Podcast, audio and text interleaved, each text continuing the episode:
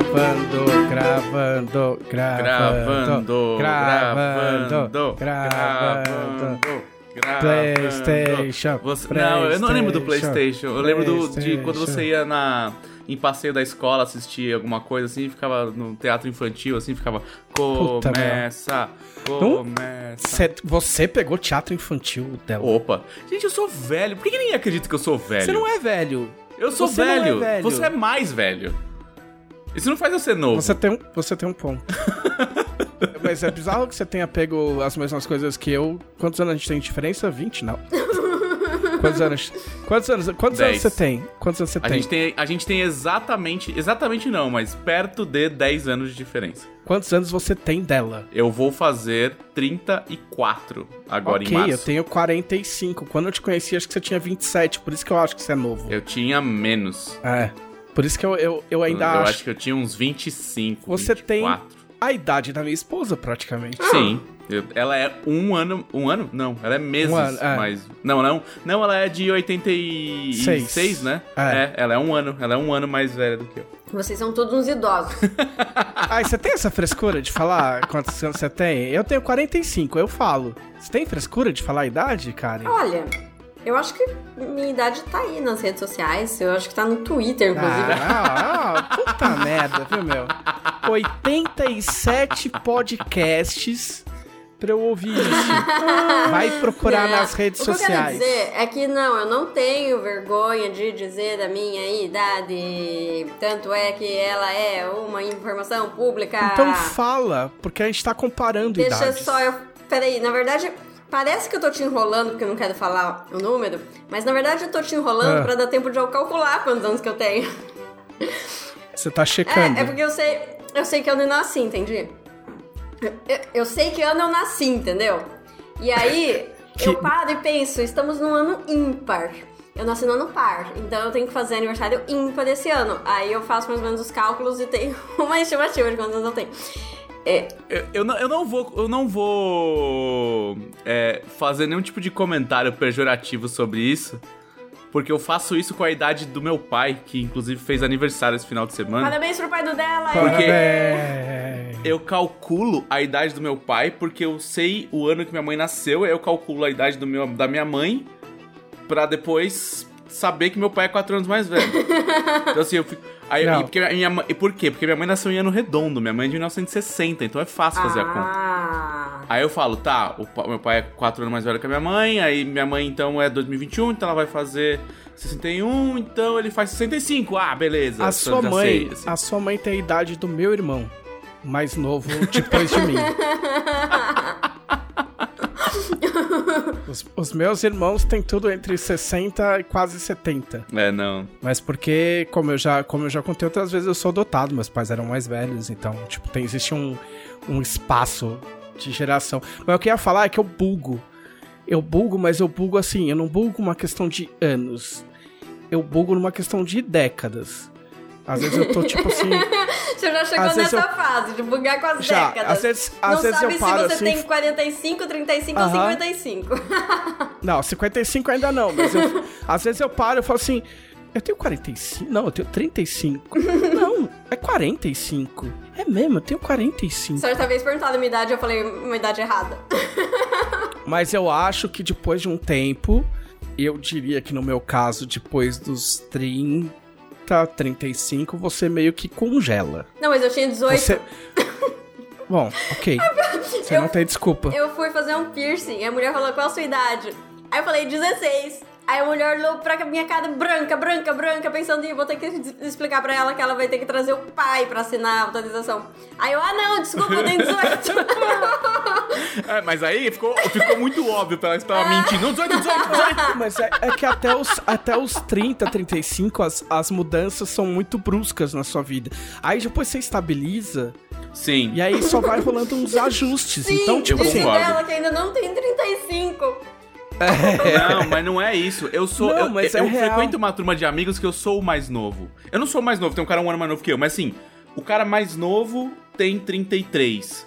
Só que a média da turma é tá beirando os 40, a galera de 39, 41, 43. Tipo assim, e a gente conversa normal e todo mundo tem os mesmos problemas. Todo mundo tem boleto pra pagar, todo mundo tá é, ou casado, ou divorciado, ou tem filho. Todo mundo tem problema de gente adulta que não vai, não vai mudar, entendeu?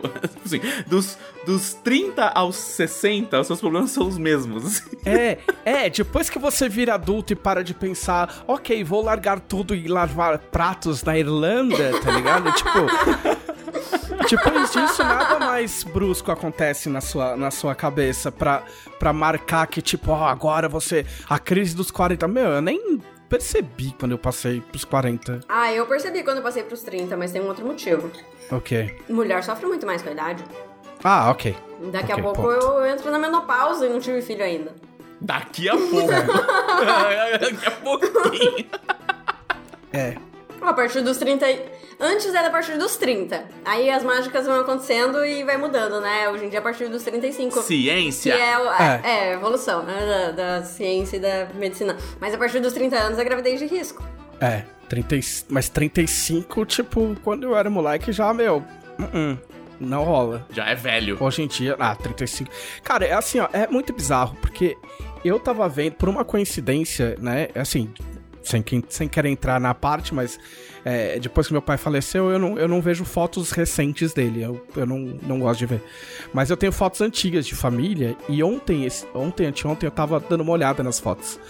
E eu vi uma foto do meu pai, em que ele era mais novo que eu, ele, tem, ele tinha tipo, 42 e eu não consigo me enxergar mais velho que meu, meu pai naquela foto, sacou?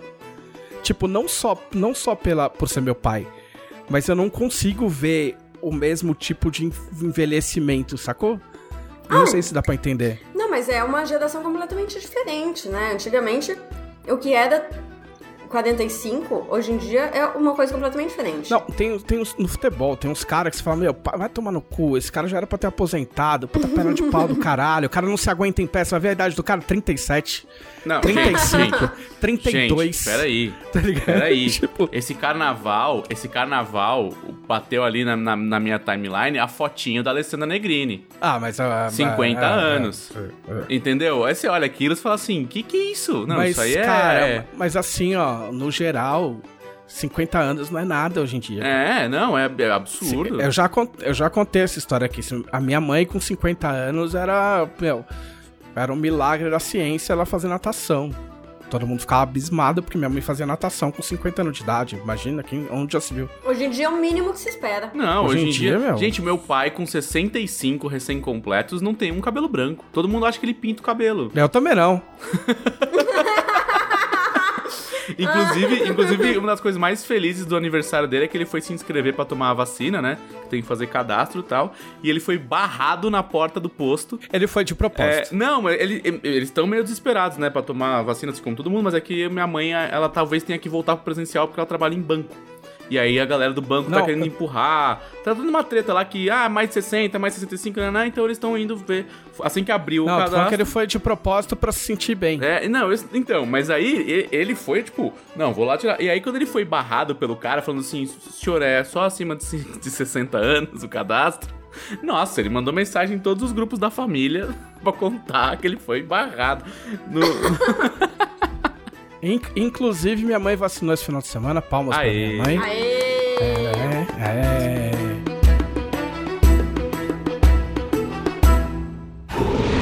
Podcast Dragão Brasil. Olá, este é o podcast da Dragão Brasil, a maior revista de RPG e cultura nerd do país.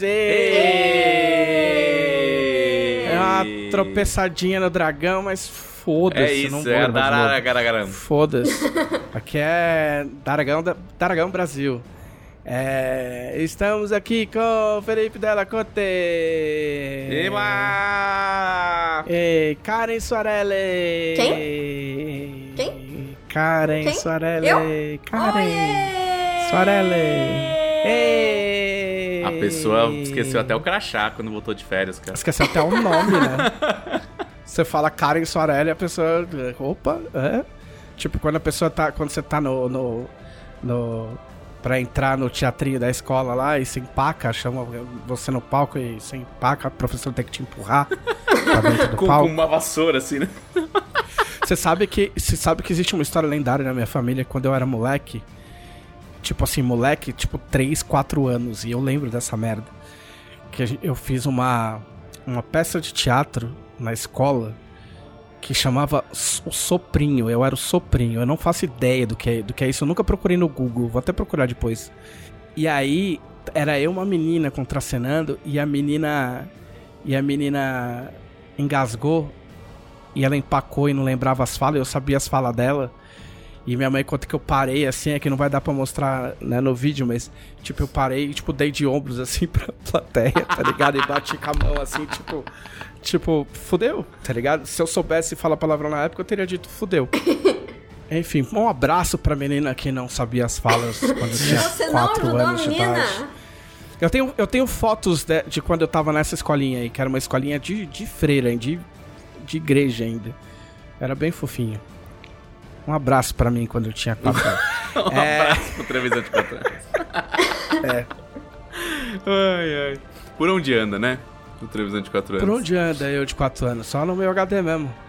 Você sabe que agora eu vi hoje, eu tentei fazer e não deu certo? Tem um, tem um site. É legal, que eu só falo das coisas que eu já fechei. É um site. É um site de árvore genealógica e agora os caras inventaram uma parada que você manda uma foto, uma foto de rosto, pode ser uma foto da sua avó que já morreu, preto e branco. E aí você manda e automaticamente ele gera movimento na foto. Ah, eu vi isso aí.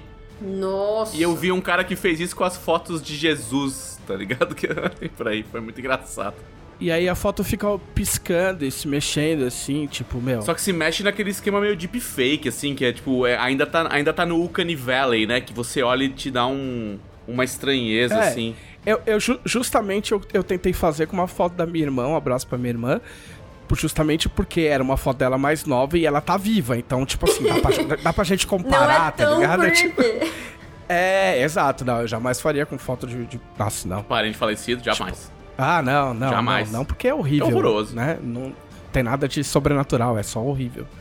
É, mas é muito louco. Eu queria fazer, mas deu erro toda vez, as duas vezes que eu tentei. E depois ele pediu um cadastro e queria meu cartão de crédito e eu falei, hum, hum. Deu um erro eu assim, li- essa pessoa está viva, recusado. É, tipo isso. Mas, é, mas eu queria ver com, com alguma foto de alguém que eu conheço. Deve ser legal. Embora assustador. Vamos à nossa sessão de o que vocês fizeram na semana passada. Não tem nada engraçado pra falar junto. Felipe Della Corte. Eu continuo na minha saga de assistir série de chorar. Eu assisto coisas. Eu assisto. co- Não, eu assisto coisas. Isso é real, oficial. Eu assisto coisas. Eu tô. Eu tô. Eu, inclusive, tive uma conversa comigo mesmo de tentar manter o número de coisas que eu acompanho semanalmente em 10. Ok. Faz Caramba. sentido. É, porque já tava um pouco a mais, já, já tava sendo difícil na minha vida manter a, a, a minha. meu músculo mental aí sem cãibra. De tanta coisa que eu acompanho que sai semanalmente. É, eu, essa semana, fiz algumas coisas muito mundanas que fazia muito tempo que eu não fazia. Tipo, fazer uma receita nova. Você só faz coisa mundana. Desculpa, dela. Você compra mesa, você, você. É que agora eu sou um você, adulto, tipo, como a gente tava conversando no começo, cogumelo. agora eu sou um adulto, entendeu? Agora eu sou um adulto de. Nossa, é um adulto 30 chato pra anos. caralho. A minha vida é bem mais Você é adulto das gerações passadas. É. Eu acho que eu tive uma, uma, uma juventude tão transviada que agora eu só quero comprar mesa e fazer receita. Nossa. Juventude transviada da aristocracia. Caralho, teve um dia que, meu. Meu pai não me buscou de carro, eu tive que voltar de ônibus, mano. Não, o problema é Louco, quem fez faculdade, louco. quem fez faculdade pública, cara. Você, a, a vida te dá coisas que, que não são Você de descia, Deus. você descia, você descia do ônibus sem pagar? Não são de Deus.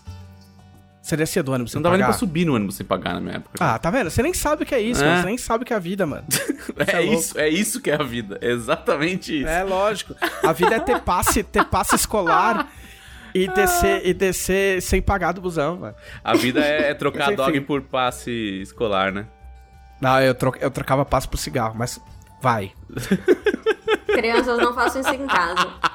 Não. Façam escondido. Não, também não. Ai, que ótimo exemplo. É, Não, não, foi uma boa semana, cara. Foi uma semana calma. Fazia muito tempo que eu não tinha semana calma. Foi uma semana com bons dias. Dias que eu que eu consegui fazer boas comidas, dias que eu consegui fazer boas fichas, porque é, Uhum. nós já estamos em- começando, né, a, a- a- o debate e a produção de fichas do Ameaça. E então tá tendo, né, grandes conversas aí sobre criaturas e monstros e tal, e elas são sempre muito é, felizes, né? Porque não tem momento mais feliz na vida do que você planejar o que vai causar tristeza nos seus jogadores de RPG né? Que eles vão reclamar, vão falar que está roubado, que é um absurdo, né? Vão chamar a polícia do RPG, fazer uma denúncia. E aí esse é o dia que o jogador chora e o mestre não vê. Mas tá muito, muito boa. Essa, essa foi uma boa semana que a gente começou aí debates legais de fichas. Então, pra quem estava interessado aí no, no Ameaça, saiba que a gente já está conversando sobre isso. Até eu participei. É verdade. É, a gente tá pensando em maneiras diferentes de organizar o livro, né? Além, muito, muito além do que. Ah, vamos colocar em ordem alfabética, né? É, e, e é uma, são maneiras mais ou menos como tá organizado o capítulo de ameaças do, do básico mesmo tal. E, e o televisor foi consultado aí como nosso especialista em piratas residente. Pra gente decidir algumas coisas in- interessantes para os mares de Arton. Muita coisa acontecendo. Muita coisa acontecendo. É, essa semana foi uma semana é, em que a- o meu cachorro operou de novo, coitadinha. Então você fica naquela tensão de cachorro operado. E aí eu me peguei pesquisando sobre saúde canina no Google, porque é isso que Não, você não faz. pesquisa, mano. Não pesquisa. e é uma péssima ideia, mano. não façam isso. Se você. Ô, qualquer pesquisa sobre doença É horrível. internet é ou não é nada ou, Ou, é câncer. morreu, exato, é isso. É, é, Tipo, ou é nada ou é câncer. é isso. Entendeu? Aí eu Várias vezes não é nada. Não, e, e- é, a esmagadora maioria das vezes não é nada. É, mas aí você fica obcecado e, e pesquisa sobre é, coisas de cachorro. Eu, eu fazia muito tempo que eu não me enfiava nesse mundo pet e eu fiquei um pouco assustado com as coisas que as Ah, não. pessoas vendem pra pet. Umas coisas do tipo. é, Eu, eu cheguei num site que ele vendia água engarrafada pra cachorro. Ah, nossa. E aí, era- e Ah, aí eu, aí eu tentei, não, né? sabe? Eu falei assim, não, vamos, vamos ver qual é a desculpa desses caras pra que, não, essa água aqui é pra cachorro, sabe? Tipo, e- Deve e- e, custar cara, três vezes a água pra gente. Não, é, é ridículo, assim, é... é- eu, eu já faço muito de comprar ração cara. Não, mas ração eu meu pros entendo, ração eu padrões. entendo. Ração é tipo, ah, mano, tem uma comida especial ali que é, tem uns trecos... É, lógico, você vai, vai comer bosta? Não vai comer Exato, bosta. eu não Seu ga- gato é. também não tem que comer É, bosta. Eu gosto, eu gosto do meu cachorro, eu trato ele como um membro da família, assim como todos os outros. Quase todos os outros membros da família, eu me importo com o que ele está comendo. Mas eu achei bem bizarro. Eu, eu fazia muito tempo que eu não vislumbrava o mundo pet, assim, e, e ele está cada dia mais impressionante. É um filão pra ganhar dinheiro. Inclusive, conversando com algumas pessoas que são um pouco mais entusiasmadas com a ideia dos pets dela, eu descobri que tem uma amiga minha que paga aula de natação pro cachorro. Vai tomar no cu. É sério, e é, e é uma escola de natação que é só de natação pra cachorro. Ela não é de natação pra gente, e o cara falou, pô, eu tô, né, preciso fazer mais grana, vou dar natação pra cachorro. Não, a escola é de natação pra cachorro. Mas o cachorro precisa aprender a nadar. Não, não, ele, ele só aprende a nadar O cachorrinho. cachorro, teoricamente, ele não precisa de nada, ele só precisa ter comida e teto, tá ligado? Ele, o resto ele não precisa. E limpar o cocôzinho. É.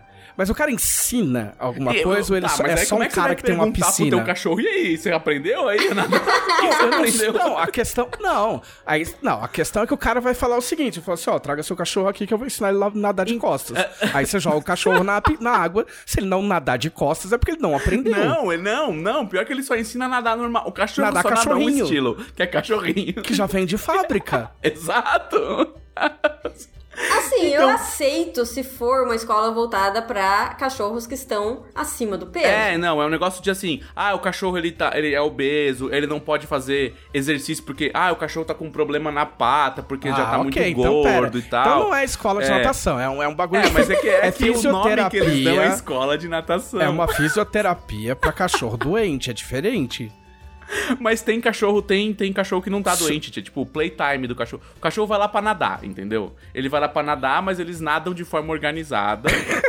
E, e- e na- nas fileirinhas, e, e é isso, assim, aí vai um, um cachorro de, por vez. É, cara, ela tava me contando e eu, não- eu, eu não entendi. Eu, eu só ficava fazendo cara de incrédulo, assim, sabe? É por isso que é bom eu, ter eu não tive coragem de perguntar o valor. É, É por isso que é bom Assim, ter gato, eu- não existe nada disso pra gato. Então, mesmo que você seja tonto e queira gastar, não, não existe. Porque todo mundo sabe que gato só Sempre precisa de vai ter uma papel invenção. e, e papelão. Caixa. Cara, eu tenho uns amigos que eles gastaram uma grana absurda pra colocar aqueles aqueles playground de gato, Ah, sabe? mas isso que- é legal. Que você coloca nas paredes Isso é legal. e tal. Isso é legal porque o gato sobe. Não, mas tem, né? A Tem gente gastou, gastar. a gente gastou, a gente comprou um, não é uma casinha, é tipo uma torre que tipo, sei lá, bate no meu ombro, é, com com arranhador e bagulho pra entrar e não sei o que, cheio tipo peludinho assim, saca? E a gente gastou Sei. 400 pau com o cu na mão, porque a gente falou, meu, se a gente levar isso pra casa e nenhum deles usar essa merda e ficar deitado no sofá, deitar em cima dos plásticos, do, do de papelão, a gente tá fudido, mas eles gostam. Tá? Eles usam bastante. Ah, uma vez eu comprei uma fonte de água pra minha gata, daquelas que fica rodando a fonte, sabe? A gente quase E comprou ela já. nunca bebeu naquilo. E aí, um tempo depois, estragou a minha descarga, sabe? Aquela descarga de. Aquela que tem uma, um reservatório. Sim. Sei, uma, uma caixa? Sei, uma Isso. caixa. tá? Que você aperta o botãozinho. Sei. Aí estragou, tive que deixar aberto o reservatório pra poder puxar a descarga manualmente, né? Sem, sem as maravilhas do botão. Aham. E a minha gata descobriu que tinha água ali dentro. E a água ficava sendo reposta de tempos em tempos, estava sempre fresca. E agora elas, eu não posso mais colocar a tampa de volta porque ela só bebe água na descarga. Cara, eu acho, eu acho que essa é uma das diversões secretas de animais de estimação, assim. Eles olham o negócio e falam, "Hã, eu vou incomodar ele com essa coisa muito específica. Eu vou inventar um negócio aqui, sabe? E aí ele vai achar, que ele vai, porque ele é um humano muito esperto, ele vai achar, não, meu gato só come se eu sacudir o potinho três vezes. E aí ele vai falar, ô otário ali sacudindo o potinho, que idiota, sabe? Não, mas a, a, a Eleven, a Eleven, ela tem temporadas que ela se esconde embaixo da cama.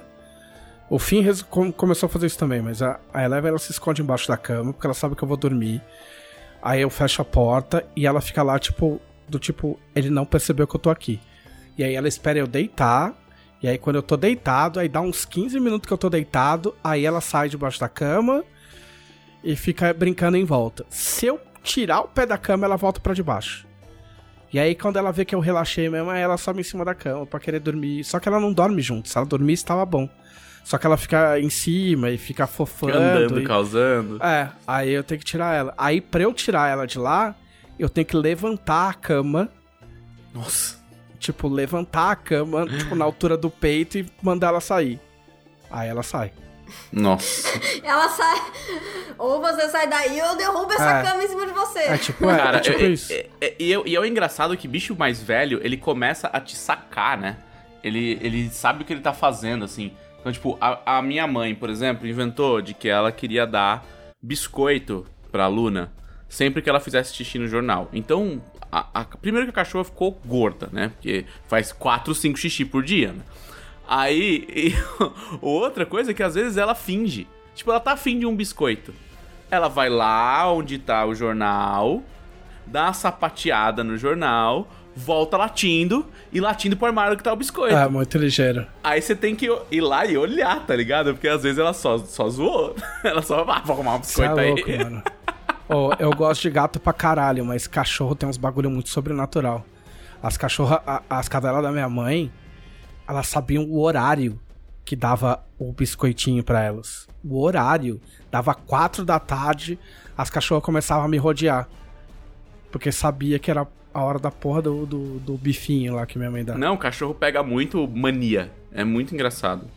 É muito. é- e ele cachorro velho, então é muito engraçado. É muita mania. É, eu, eu acho sensacional como. Pare... Você fala frases complexas às vezes e aí parece que eles entenderam. Não entenderam, mas parece que entendeu, assim. Ah, mas entende. Eu, meu, entende. Tipo assim, ó, não, não responde e não sabe exatamente o que você disse. Mas entende. Tem vários que entendem. É porque eu acho que ele já Normalmente é acostumou o, com é o você, seu, né? né? É, ele, ele acostumou com você, então ele sabe o teu tom, tua intenção, É. né? O jeito que você gesticula, ele vai acostumando. Mas é muito engraçado isso, cara. É, é, eu acho sensacional. Eu, inclusive, tô com medo de ser expulso aqui do condomínio porque eu sou a única casa sem cachorro. E aí, talvez a gente receba uma multa e tal, aí eu vou ter que arrumar um cachorro pra cá, né? Infelizmente. É, porque daí só você sofre os latidos, né? Você tem que gerar latidos Exato. pra estabelecer o equilíbrio. É, eu, eu desbalanceei o ecossistema do condomínio quando eu vim pra cá e não peguei um cachorro. É, meu problema, meu problema com cachorro é cachorro, é, pra mim cachorro devia ser mudo e bicho não devia ter cu. Entendeu? Porque eu acho, eu acho terrível você ir pro espaço e ter que dar um rolê com seu cachorro pegando bosta quente na, na calçada. Delícia. Não rola. Não rola. Dos gatos ainda tá sequinho lá, tipo. É, né? faz na areia, Tá tá, na- outro, tá na outro- farofa. outro sistema, outro sistema. tá, tá na farofa lá, tipo, é, mas embora aqui, né, aqui sejam 16 quilos de areia, né? É lógico, né? 25 Por gatos. aí. turno. É. Mas enfim. Cachorro tá bem, então tá tudo bem, é isso. Tá tudo bem, voltou. Tá, tá velha, né? Tá com 14 anos, a gente ficou preocupado da segunda cirurgia aí. Mas tudo bem, tá, ela, ela ainda tem muita reclamação e muito biscoitinho. Mas eu acabei voltando a olhar essas coisas do mundo pet e eu fiquei um pouco horrorizado. Eu fiquei um pouco. É, tipo assim, na verdade o que me pegou foi assim: as pessoas têm, têm esse dinheiro? Cara, elas, elas têm, assim, é, é, é o que eu fico pensando isso, assim, cara. cê- o cara gasta o equivalente a, sei lá, um, a um PlayStation numa caminha de cachorro. É. É, não. É, e aí você fala, quê? Ah, não, porque o colchão é ortopédico. O que é é ortopédico? Você já viu como o cachorro deita? Ele deita tudo torto. Não, vamos, vamos dizer assim, ó. Vamos dizer assim: você tem um cachorro ou um gato, ok? E ele vai deitar. Estamos combinados que ele vai deitar. Sim, ele não vai sim. olhar aquilo lá e falar, foda-se você. Sim. Quanto você gastaria numa caminha pro seu bicho? Ah, cara, Se de- ele fosse deitar? depende muito da caminha. Não, se fosse uma, tipo, uma caminha Ah, legal. uma caminha porra. legal. Ah, que tem assim, é que nem, eu, a, a- que nem, olha eu me rendendo. Ah, a Luna tem a mania de apoiar o focinho. Uhum. Certo? Então ela gosta de apoiar o focinho. Às- Às vezes né, ela tem essas, esses colchãozinho que é só o colchão, ela vai, caça algum pano, alguma coisa, alguma toalha dela, ela traz, aí ela fofa e aí ela faz de travesseiro, ela apoia o focinho. Então a gente começou a comprar caminhas que tem aquela borda um pouquinho mais alta, pra ela já apoiar o focinho. Que ela, e ela deita assim, tipo, 90% das vezes. Então eu já começo a ter que olhar a caminha que tem a borda. E essas caminhas que tem borda, para um cachorro do tamanho dela, que nem é tão grande, já custa tipo 150 pau. Mas ela precisa de uma cama só, né? O quê? A minha mãe agora tá com o ninho vazio, né? A cachorra agora tem uma cama em cada cômodo da casa. Ah, tá, ah, é igual minha mãe. Minha mãe. Tem uma cama no- na, na sala, uma caminha na cozinha, uma cama no quarto, Ah, um tapetinho mãe, pra ela na lavanderia. os, os cachorros tinham jornal em quatro cômodos diferentes que era pra, pra poder mijar sem ter que andar muito. Só por- as, as perninhas das cachorras tão ótimas, era só por, por conveniência mesmo. Só pra você olhar e falar, olha aqui, um, mais um mimo pro meu cachorro. É, mas Tipo aí isso. o ser humano tem que andar a casa inteira catando jornal mijado. Olha, a, a minha mãe, a minha mãe tinha um quadro, tipo, grande, não dá pra mostrar o tamanho, as pessoas não vão, mas é grande, da, da cadela que morreu, da Balu, em cima de um vaso de óculos escuro. Pergunta se tinha um quadro meu naquela casa.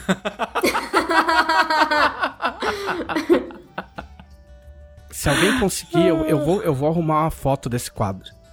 Porque é, é uma poodle de óculos escuros em cima de um vaso. Entendeu? E foto minha não tinha. Porque é isso que acontece quando a gente sai da casa da mãe e a mãe tem, tem bichinho. Entendeu? Eles tomam conta. É isso. Não, é isso, é isso.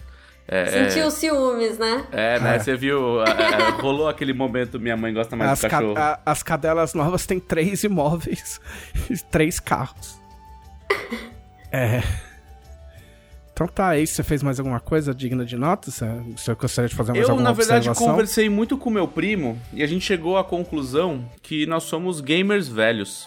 Ok. Porque o meu primo, meu primo é um, é um entusiasta da tecnologia, né? Ele, o, o momento eu compro coisas dele é um momento de comprar coisas tipo.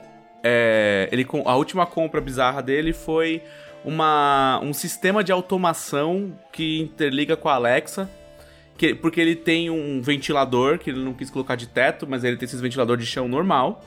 E aí ele viu que tinha um esquema dele plugar uma parada na tomada do ventilador para plugar isso na tomada e isso gerava um sinal pra Alexa e aí ele podia fazer colocar o ventilador em cima do teto, onde ele, do, em cima do armário onde ele gosta de pôr, e aí ensinar pra Alexa ligar e desligar o ventilador por comando de voz. Ok, ele seria um geek em outros tempos. É isso, é isso. É. E ele, ele é, trabalha com isso, trabalha com as paradas de design de interfaces e essas paradas loucas assim.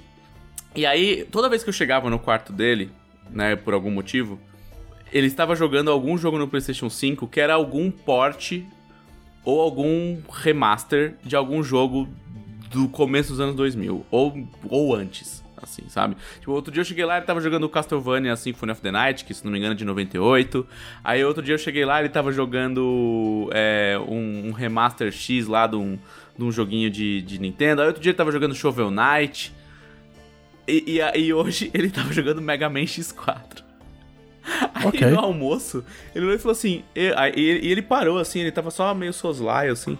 Aí ele parou e ele olhou e falou assim: Eu gastei 5 mil reais num PlayStation 5 pra jogar jogo 16-bit.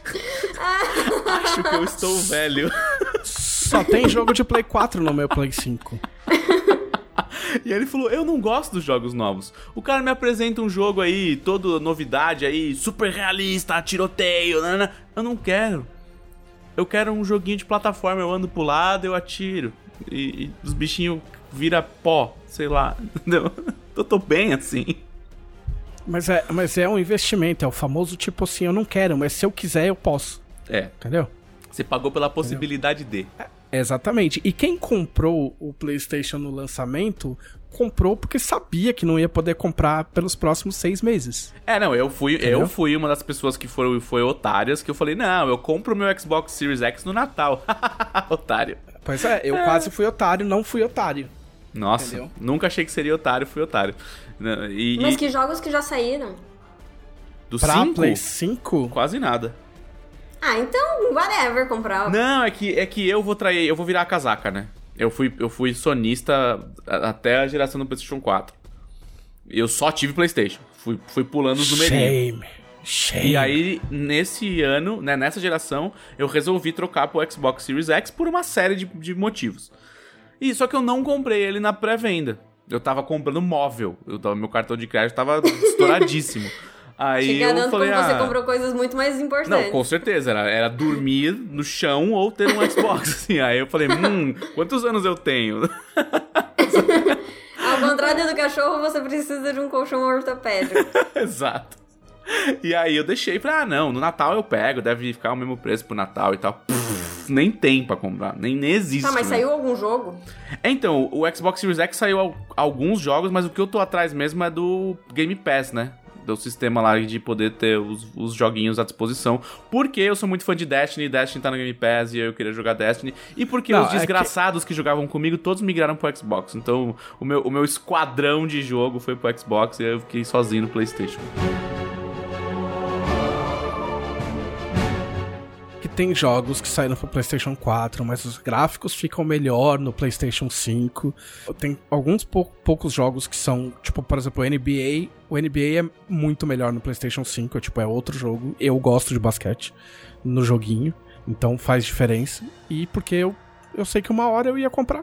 Então, tipo, meu aniversário era em janeiro. Eu falei, meu, se eu não comprar agora, eu vou querer comprar em janeiro. Em janeiro eu não vou conseguir comprar. E depois eu vou ficar puto porque eu não comprei. Então foda-se. Tipo, quando anunciaram o PlayStation 5, eu virei pra Camila e falei: Camila, eu tenho uma poupança e nesta poupança há dinheiro. Este dinheiro se chama PlayStation 5. quando sair, eu vou comprar no dia do lançamento. Né? Não que a gente precise prestar contas um pro outro, mas era só para deixar marcado. Então eu não pensei pela primeira vez, eu não pensei muito antes de, antes de comprar. falei, meu, já tá prometido o dinheiro mesmo, foda-se. Não, é isso. Vou é. comprar. É que assim, tem coisas que vale a pena o dinheiro. Você fala assim, um PlayStation 5, eu vou usar, sabe? Ah, um Xbox, eu vou jogar. Eu sou uma pessoa que joga, eu vou jogar. Sabe? Então, então é, eu acho que é um dinheiro bem gasto. É, voltando no, no, negócio do Gloomhaven, sabe? Ah, meu Deus, um jogo de tabuleiro de mil reais. Tá bom, só que a gente já jogou mais de 200 horas de Gloomhaven. Então já, já Mas se então você não rasgou as cartinhas. Não vamos começar com essa merda de novo. a mas a minha pergunta é em relação à pressa de comprar, sabe? Ah, Se tivesse comprado, teria feito diferença Não, na nenhuma. sua vida? Nenhuma. Não? Não, nesse, assim, teria porque eu estaria jogando os jogos que o pessoal está jogando junto. A minha única Aham. coisa de não ter no Xbox é que o, o- os, a meia dúzia de caras que joga comigo no, no- jogava comigo no PC está jogando mais no Xbox. E aí eu não consigo jogar com eles. Esse é, É que- é é- o único é sofrimento nessa- da minha vida. Nessas horas, você tem que fazer ah, duas perguntas. Tipo assim, você tem o dinheiro? Esse dinheiro vai lhe fazer falta? É, é verdade. Se for fazer falta, não compra, porque não vale a pena. Não, Entendeu? Não, não Você mesmo. pode tranquilamente comprar o ano no meio do ano que vem, que vai estar sussa. Não, vai estar tranquilo. Inclusive, eu gastei esse dinheiro na minha educação, que eu fiz um curso esse final de semana. Nunca mais eu faço cursos nesse modelo, tá? Que o pessoal chama de curso de imersão. Ai, Mas a- as aulas foram das 10 da manhã às 5 e meia da tarde no sábado e no domingo. Que curso? Era um curso de UX Writing. Peraí, mas, mas, mas esse curso não custou o valor do PlayStation. Não, mas né? custou perto. Ah. Agora fala em português o que eu quero. não, não foi perto, não. Foi tipo coisa de 700 reais. É, Porra, nada a ver então. É, Caralho. não. Eu tô só enchendo o saco, foi só uma brincadeira. É, e foi outro mundo tão estranho quanto o mundo de pets, pra se entrar. Não, mentira. É, eu, tenho estu... eu tenho buscado muito maneiras de ampliar minha graduação, igual a Karen tá fazendo. Mas eu quero ir pro lado de game design e de gamificação. E de escrita técnica, né? De, de jogo, assim. Tipo, como escrever regra de jogo. Como é que a gente, né, vai pro lado de. de ficar menos na no vamos avaliar jogos de forma acadêmica e vamos estudar jogos como o, o jogo mesmo, né? Só que tem muito pouco disso no Brasil, entendeu? Então, com as pessoas que eu tenho acesso, tipo a própria Flávia, pra falar, ô, o que que eu estudo? Aí a galera fala, faz mestrado, faz doutorado, mas não quero, não quero virar um acadêmico, eu quero ser uma pessoa do mercado prático. E aí, conversando com alguns amigos meus que estão nessa área aí de interface do usuário, eles falaram: olha, é um mercado, uma área que está expandindo horizontes e se desdobrando, né? Essas coisas de você ter foco no usuário. E aí, por acaso, eu tava batendo papo com um amigo meu que tá dando aula num instituto, né? De experiência do usuário e de interface do usuário. E aí ele falou pra mim, falou, cara, na boa, você já é UX Writer. Tipo, escrever regra de RPG no texto né? Em texto puro, sem auxílio visual, sem nada de. sem um, um vídeo tutorial, sem, né, uma interface Você não explicou que porra é essa ainda. Calma, eu tô chegando lá.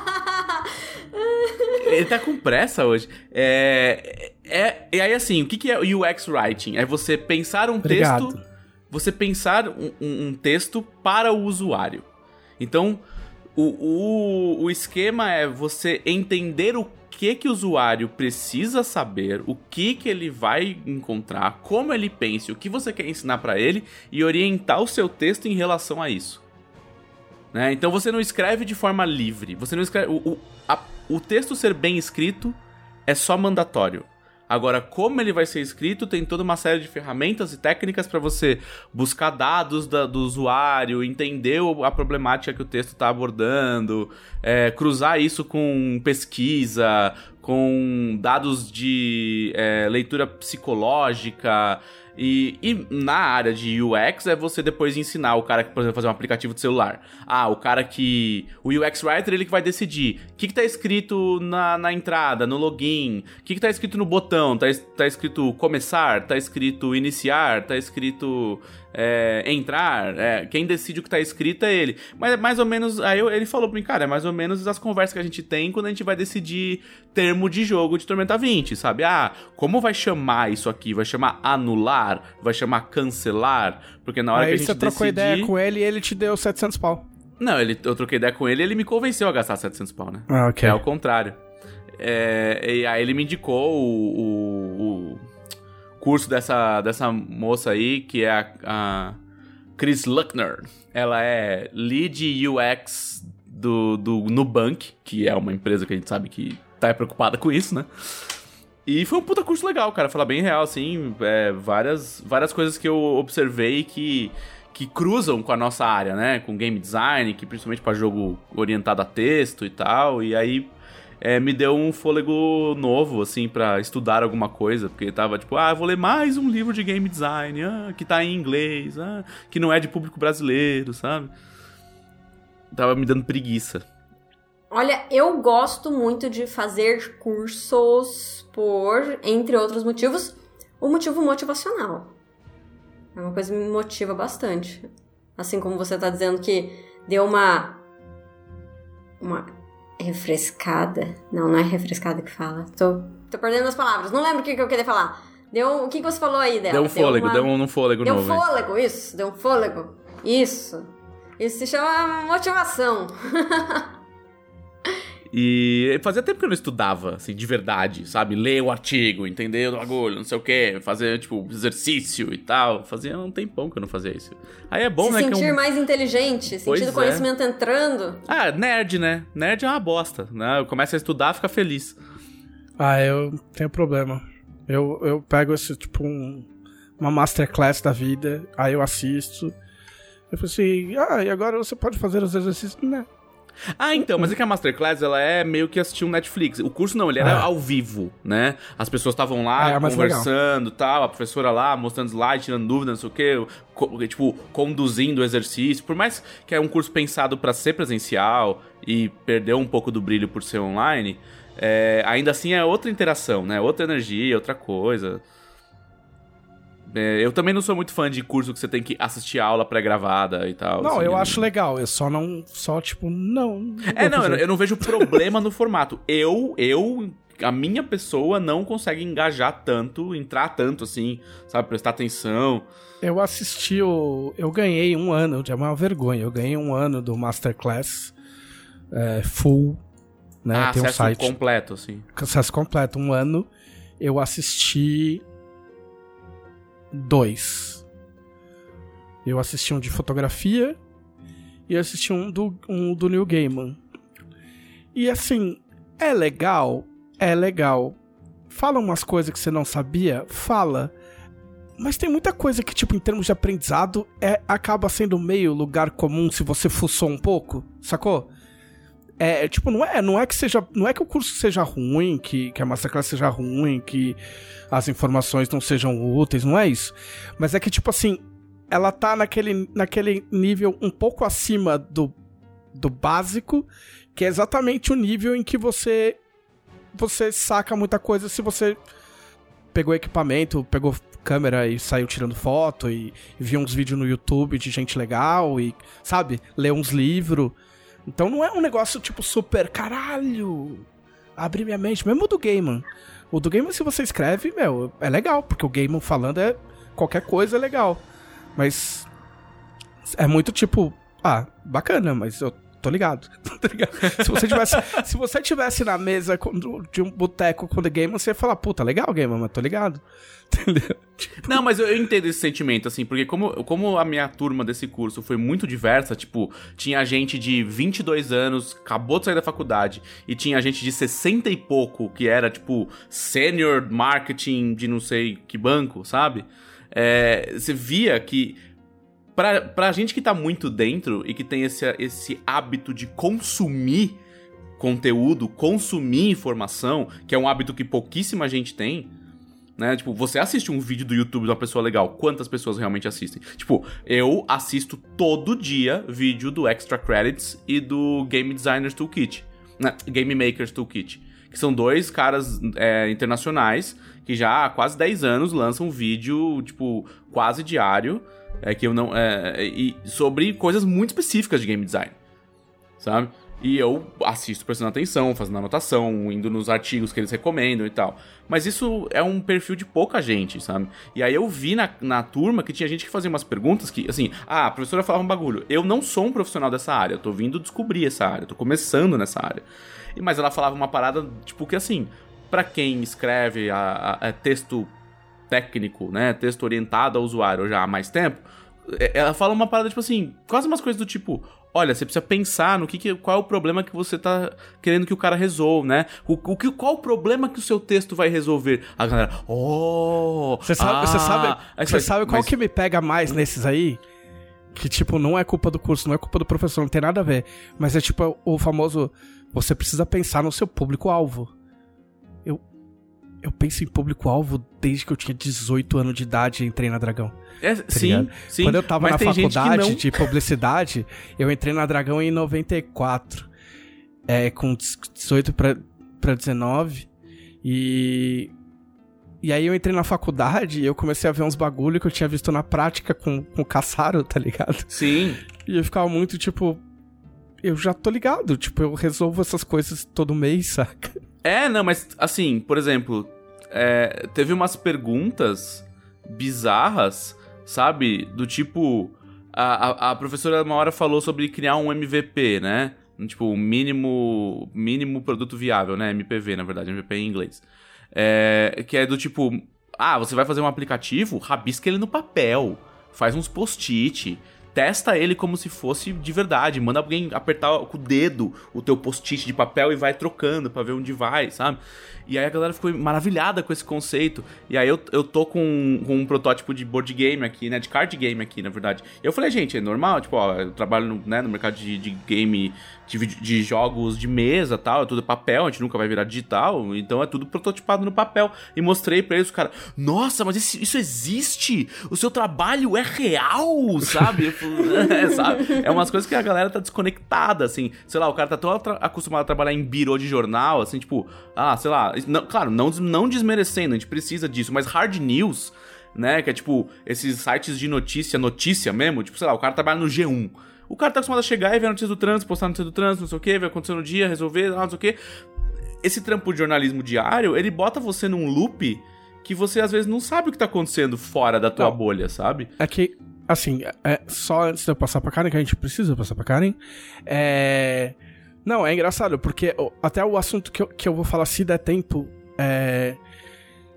É um negócio que, tipo assim, eu li hoje de manhã, aí o cara cita uma banda e cita um álbum, e aí eu fui atrás do álbum que eu nunca, que é da década de 60, eu nunca tinha ouvido, e aí o álbum tem duas versões, e aí eu fui atrás do. Aí eu achei um artigo da Rolling Stone explicando sobre a produção do álbum, e aí na Wikipedia tem. Sacou? Tipo, se você fuça, Sim. Você acha, você acha muita coisa. E aí, a- a- o grande problema de pessoas que fazem isso, que, que somos pessoas como nós e um monte de gente, não, a gente não é. Não, é um não tem- tipo específico a gente não de tem, pessoa. a gente não é, tem é- é superpoder, entendeu? é. A gente tem, a gente tem tempo e condição. É, é exatamente isso. E só que, só que seu conhecimento fica desnivelado. Eu, por exemplo, eu já quis mais de uma vez fazer curso de fotografia, mas eu não sei que curso escolher. Porque tem coisas muito básicas que eu não sei e coisas super avançadas que eu sei. Porque eu já peguei uma câmera manual e fui pra rua e tirei foto e mandei revelar filme e assisti vídeo, sacou? E aí deve ter coisas muito básicas, tipo de iluminação, que eu não sei. E aí você vai pra onde? Você vai fazer o básico, pagar um básico pra fazer o intermediário, pra depois fazer o avançar. É meio bizarro. Não, você vai pro avançado e chegando lá Ah. fala, professor, isso aqui eu não entendi. O que, que eu leio? Me dá um artigo aí. É. Karen Soarelli. Você. O que você fez? O que você fez? O que, que eu fiz? Na verdade, o, o dela tá falando aí sobre o curso que ele fez e tal. E hoje, hoje eu tava fazendo minha rematrícula no mestrado. E... E. É, é que assim, a minha memória, ela só lembra os últimos três dias. Então, na real, toda vez que eu venho aqui contar as coisas pro podcast, eu tô contando coisas dos últimos três dias. Você é uma peixinha dourada. Peixinha dourada. Eu só adore. Então, e aí hoje eu fui fazer minha matrícula e pra mim só falta uma matéria pra eu fechar os créditos do mestrado, depois é só o trabalho final, né? E aí eu fui lá me inscrever na minha uma matéria. E eu sei exatamente que matéria que eu quero fazer, que é uma oficina de escrita do professor Altair, que, enfim, eu não lembro o nome da matéria direito, mas eu escolhi pelo professor e pelo fato de ser uma oficina. Ah, para quem não sabe, eu não lembro, eu faço mestrado em letras na área a concentração de escrita criativa. E então o meu mestrado, ele tem partes teóricas e tem partes práticas. E as oficinas são umas matérias um pouco mais práticas. Do tipo de escrever toda semana e tem que entregar texto e tudo mais. Inclusive, semestre passado fiz uma oficina de poesia que saíram uns textos muito legais. Vou colocar nos posts. Eu escrevi, eu escrevi uma poesia essa semana. Ah, é? É, mas eu não vou. Ninguém, ninguém vai ver por um bom tempo, eu acho. Então, mas também tem umas matérias teóricas, né? Semestre passado eu fiz teoria do drama. E eu já não lembro mais o que eu fiz porque faz mais do que três dias. Mas esse semestre eu já sabia, eu ia fazer a oficina de literatura contemporânea do professor Altair. E eu cheguei lá para me inscrever. E aí no sistema tinha lá a lista de disciplinas para escolher. Só que eu percebi que eu podia escolher também disciplinas de outros PPGs. PPG é o programa de pós-graduação, né? Podia escolher de outras, Ah, tá. outras escolas. E eu já tinha ficado um pouco de olho na escola de comunicação, né? Afinal, é a minha área, eu sou formada em publicidade. Agora eu tô em, fazendo mestrado em letras, que é na escola de humanidades, é de- separado. Eu adoro. Não, eu adoro, cara. Desculpa, mas é que eu adoro. Como, tipo, sei lá, 80% da Jambô é de publicitário desgarrado. tá?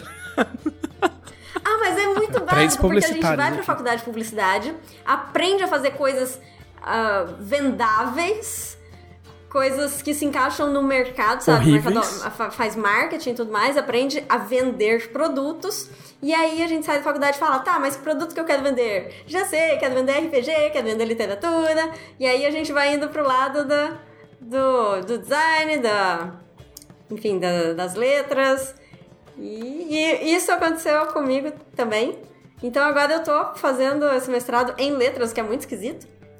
Mas eu só entrei nele porque tinha essa área de concentração de escrita criativa, eu tô muito feliz. Eu, eu tô muito feliz com o mestrado, mal vejo a hora de terminá-lo. O pessoal já andou falando, ah, mestrado é, é, é uma boa. Tipo, você já, já catapulta pra fazer um doutorado e tal. E eu falei, não. Não. Não. Não pretendo fazer doutorado, nem agora, nem no futuro, nem nunca. Mas eu tô muito feliz em fazer mestrado. E aí eu entrei lá, e a questão é que eu vi que tinha um monte de matéria das outras escolas, e eu falei, nossa, que legal, eu li tudo, eu quis fazer todas. E aí eu acabei me descontrolando e, e eu estudo coisas. Então eu acabei pegando uma matéria da- do PPG de Ciência da Comunicação. Vou fazer empreendedorismo digital, além da matéria que eu já tava fazendo, que eu já ia fazer de qualquer forma com a oficina. E aí tô muito feliz, começa na semana que vem, é, me desejem sorte! Ê, boa sorte. E... Isso, é- é- é- esse negócio de matérias cruzadas me lembrou a minha época de faculdade que eu. que a- o pessoal da minha turma descobriu que tava como optativa livre a matéria de cirurgia de transplante de fígado na medicina. e aí todo mundo tentou pegar. O que? Configurado errado no sistema, isso aí? Não sei o que aconteceu. A gente tava olhando optativa, que era, tipo, é muito louco porque tem optativas obrigatórias. O que, que é uma optativa obrigatória? Não, tipo assim, você é obrigado, né, dentro da, da, da grade do curso que eu fiz na época, você era obrigado a fazer seis disciplinas optativas pra você poder se formar. Você podia escolher qualquer uma, né, da- das centenas que tinha disponíveis. Só que tinha, op- tem optativas que você tem que ter, né, é, são vinculadas a certos cursos, né, as optativas eletivas. E as optativas livres, que é tipo, tanto faz o curso que você faz, pode se inscrever. E aí a gente, né, nessa de caçar a optativa livre e tal, pra ver o que, que a gente podia fazer, um, um colega de turma achou a cirurgia de transplante de fígado na lista de optativas livres. E aí todo mundo da classe se inscreveu pra ver se alguém pegava. Imagine o trabalho da pessoa que teve que reverter toda essa bagunça. Nossa, cara. Não, imagina o cara assim, "Ah, ah, tem um médico aqui? Você fala, é no fígado o seu problema? Não, ah, então eu não posso te ajudar, cara, desculpa. Enfim, além disso, eu joguei videogame. Yes! E... Ah, muito Mas bem. os jogos que eu jogo, eles são desse milênio. Só. Ah, são sempre de dois. São de dois. E Eu gosto de jogos de dois. Eu sou. Cada vez que eu penso, eu lembro quão a- o quanto que eu amei Children of Morta. Tô até hoje procurando um jogo pra tomar o lugar, pra, pra herdar minha paixão por Children of Morta. Ainda não encontrei. Enquanto isso, eu vou jogando outras coisas. Mas, pelo caminho, acabo descobrindo coisas legais. E agora eu tô jogando dois jogos. Assim, na verdade, eu tô abandonando um monte de jogo pelo caminho. O, Tudo bem, ninguém vai te julgar. Eu acho que a vida é muito curta pra você jogar um jogo que você não tá gostando. Mas eu tava gostando, só que eu enjoei porque eu tava fazendo. Exatamente. É assim, eu faço todas as, as optativas eletivas. E aí chega na hora de fazer a obrigatória, eu tô cansado, entendeu?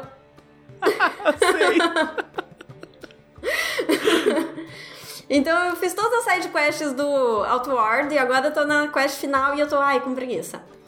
Eu fiz todas as.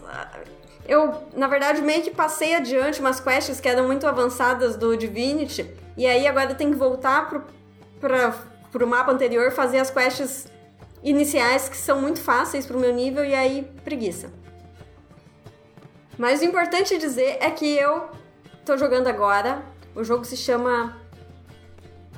O jogo se chama Heaven. Tô jogando. Tô jogando no Xbox. Ah, eu sei qual é. você jogou outra visão? Tá de olho? Não, mas eu acho que eu falei desse jogo ou pra você ou pro Gui quando Sim. anunciaram. É super recente, Bem né? recente. Eu Deve acho. ter falado pro Gui, porque eu É. não conhecia esse jogo Sim. antes. É, eu não joguei ainda porque tá no PlayStation 5 do meu primo. Mas eu tô jogando no, no Xbox 360. Eu acho que é isso.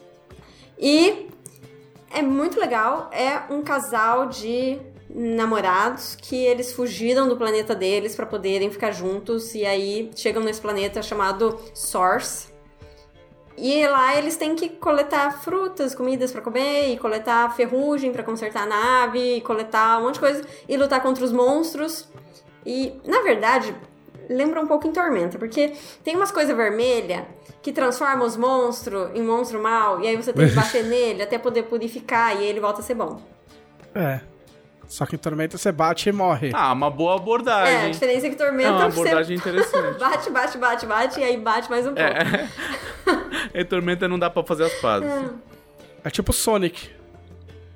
Você bate pro bicho ficar bonzinho de novo. E aí tem um bicho que você bate, bate, bate, purifica, ele fica bonzinho, e aí ele vira seu pet, é o Oink. E agora eu chego em casa, ele é um lagarto. Oink. meio colorido, meio rosa, com roxo. E ele tem. ah, tem cogumelos nas costas. Ele é nojento e fofo ao mesmo tempo. É tão nojento que dá a volta. E vocês têm que voar de mão dada. É, na verdade você mão dada. voa, o que é meio esquisito no início. Quando eu vi o, o trailer antes de jogar, eu achei muito esquisito, mas quando você joga é bom, se- sente bem a jogabilidade. Só que se você voar perto um do outro, eles dão as mãos. É bem bonitinho. E se um deles estiver com pouco HP, você deixa um de frente pro outro parado, aí eles se abraçam e se cuidam. Oh. Oh, E é poder muito do divertido. abraço. E a parte mais legal, nem é bonitinho. matar monstro e tudo mais, que é uma coisa que eu adoro, na verdade. Mas você ganha experiência, principalmente conversando um personagem com o outro. Ele parece uma. uma visual novel, assim. Você pode escolher o que o personagem vai responder, e dependendo do que ele responder, ele ganha motivação e vai ganhando. A, a experiência é como se fosse o fortalecimento da relação dos dois. E já deixo a dica, se alguém for jogar, Heaven, o nome do jogo, pra passar de nível, porque eu fiquei desesperada. Porque a gente chegou, passou de nível a primeira vez, e eu fiquei, tá, onde que eu coloco os pontos de, de atributo, né? Cadê? Como é que eu passo? Onde que eu subo os personagens? E aí não achava de jeito nenhum. E aí a gente continuou ganhando experiência, e eu fiquei desesperada. Minha experiência tá indo pro limbo! Ó, ó, ó o combeiro como vem. Mas eu descobri duas coisas. Primeiro, que a experiência não vai pro limbo, ela continua sendo contada, mesmo que você já tenha passado de nível. E a segunda é que pra passar de nível, você tem que fazer um brinde, be- encher a cara com o seu, com o seu amado. É isso. Relaciona- relacionamento o game. ah, mas é. Com a diferença é que você pode voar. Cara, seria incrível. É tipo a vida, só que podendo voar e bater em monstro. Ah, é muito E bonitinho. os monstros ficam bonzinhos. E os personagens têm uma personalidade bem legal. O cara é mais bonzinho, assim, é biólogo. E a mulher é mais pivetada e. E é. Tipo, o cara é muito. sabe muito mais de biologia do que ela. Ela fala umas besteiras, mas ela é boa de mecânica. ela Chama conserta estereótipos invertidos. isso. É, é. Ele é Funciona muito ele bem. É um biólogo calmo e ela é uma engenheira Loucura. ligada no 220, tá ligado? É, bem divertido.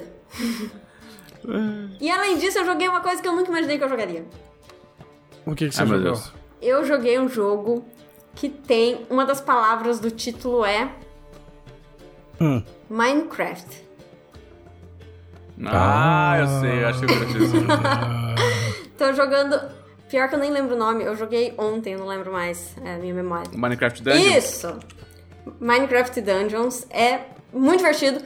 O que que acontece? Na real, o Gui falou: não aguento mais jogar esses jogos repetidos, quero jogos novos. Aí eu falei: tá bom, vamos procurar jogos novos. Ele falou: Game Pass tá em promoção, 5 reais e 5 e 5,90, sei lá. Aí, oba! E os dois jogos que a gente tava de olho estavam no Game Pass. E aí a gente assinou e baixou os dois jogos, que é justamente Heaven e o Minecraft Dungeons, que ah, uma vez eu joguei Minecraft. E aí o zumbi me matou e eu fiquei morrendo de medo e eu não quis mais jogar. Só que nesse jogo, esse jogo é você sai triturando zumbis, né? É muito legal. É, Minecraft Diablo. Isso, exatamente. Ah. E pra mim, no início, teve um pouco aquele, aquele entrave de olhar pras coisas feitas de quadrado. E, e, e- Ai, sei lá, muito difícil. Muito feio. É. É feio, É, né? é Eu acho feio. feio. Eu acho meio chato. Só que quando você começa a jogar, é parecido com jogar Lego. Eu joguei o, o Lego Indiana Jones, que é muito bom. Que tem aquele baque inicial de você pegar um negócio que é feio e é totalmente infantil. Mas quando você começa a jogar, o negócio fica muito divertido. Tipo Minecraft Dungeons mesmo, o vilão, ele achou o orb de não sei o que lá das quantas, o orb da maldade. Só que o orb é um cubo. É um- é Um quadrado. É. Parabéns pro, Eles nem tentam. Pro, pro roteirista. é, pro UX designer. lá, sei lá. E a lua é um quadrado também. Tipo, eles nem tentam fazer uma coisa mera que se assemelha a um, a um círculo, sabe? Porque o roleplay é quadrado e ponto final, é isso aí mesmo. E quando você se acostuma com isso, fica muito divertido. Muito bem. E a minha Jogou mais personagem. do que eu. Agora, ela tem um porco, que é cosmético, já vem com o personagem, não faz nada. Mas além do porco, ela tem um lobo que ataca mordendo. E agora ela tem também uma colmeia que sai três abelhas, que essa aí eu não testei ainda, mas eu sei que. Eu só testei no, no menu, assim, sabe? Eu comprei o negócio e falei, uau, próxima vez que eu for jogar, eu sou a senhora das feras. E aí eu vou com. O lobo é muito bom, o lobo eu já testei. Vou com o lobo. A senhora das feras quadradas. Vou com, vou com o lobo, porco e as três abelhas, que cada uma tem o tamanho do porco. Ai, cara. ok. Vocês nunca mais vão comprar jogo porque vocês assinaram o Game Pass. Só isso que eu tô falando. É, mas é o que eu quero fazer. Pra eu quem quero, joga eu, assim é a melhor coisa. eu tô desesperado pra comprar o Xbox pra poder ter o Game Pass. Inclusive, se o Gui quiser comprar meu, meu Xbox One pra colocar no escritório e colocar teu Game Pass, tô, tô ouvindo propostas.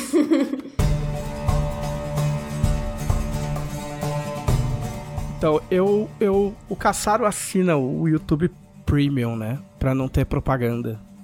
Aqueles que não, não aguentavam mais propaganda, é o inferno da vida dele, propaganda no YouTube. Eu não me importo, na verdade, eu só pulo. Mas eu me vi. Não, aí apareceu pra mim uma oferta de três meses de graça.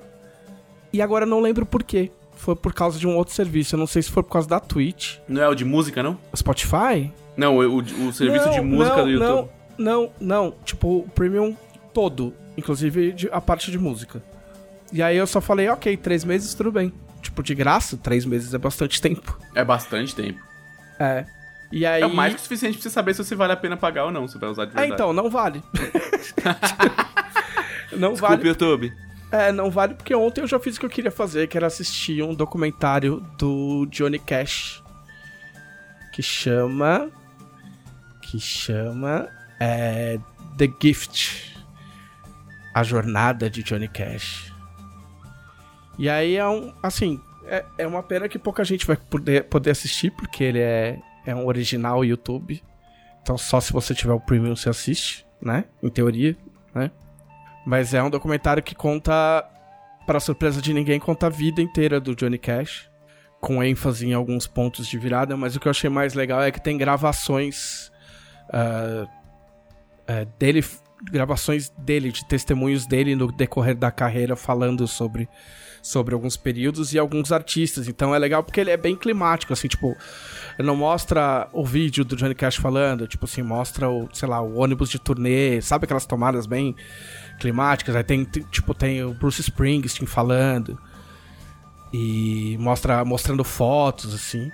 E é bem bacana, tem coisas que eu, que eu não sabia. A vida do Johnny Cash foi bem tensa. É, ele perdeu o irmão. O irmão dele, se eu não errar, se eu errar, foda-se. Mas o irmão dele, se eu não me engano, tinha, tinha 14 anos e ele tinha 12. O irmão dele foi. Ele trabalhava cortando árvore. Aos 14 anos de idade. E o Johnny Cash ele ia pescar e ele ficou insistindo pro irmão dele pes pescar. E o irmão dele não tava afim de trabalhar. Ele falou: Meu, mas eu preciso trabalhar, eu não vou poder pescar. Foda-se, vou ter que trabalhar, vou ter que trabalhar. E aí o Johnny Cash tava pescando e chegou o pai dele e falou: Ó, oh, teu irmão morreu. Tipo, num acidente, cortou o moleque quase ao meio com a serra. Nossa. É, tipo, tenso pra caralho. Assim. Pesadíssimo. Assim. Sim. E, e aí ele passou a vida inteira traumatizado com essa história. Com essa história do. Do, do irmão dele. É, e aí ele vai pra guerra. É engraçado que ele vai trabalhar na guerra, ele vai trabalhar na parte de. Como é que fala? Interceptar sinais de.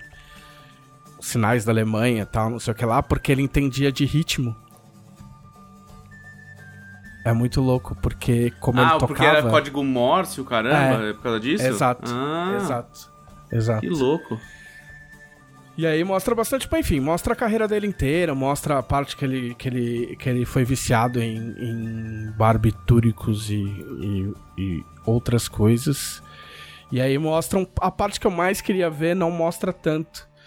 Que é a parte quando o Rick Rubin. O Rick Rubin era o produtor dos Beast Boys para os jovens, talvez não queira dizer muita coisa, mas é, era um produtor, produtor fodão dos anos 90.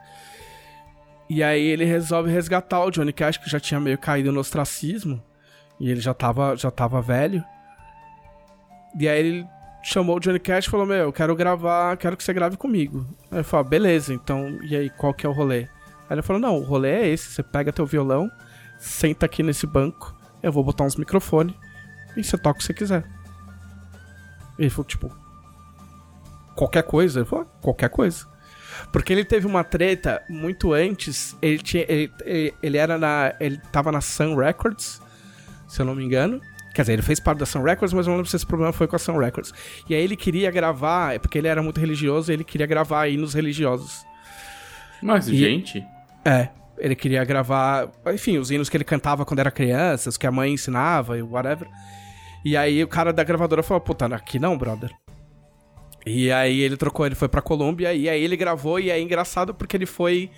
É, é, ele teve uma queda de popularidade porque ele com, começou a cantar hinos religiosos, o que hoje em dia seria o contrário, né? Porque, tipo, música gospel vende pra caralho. Não necessariamente, porque aí você perde o público original. Você tem que reconquistar é, o público, que... outro ah, público. É, eu, eu, é, eu não sei. Eu não sei, porque o público de country americano é bem bizarro, né?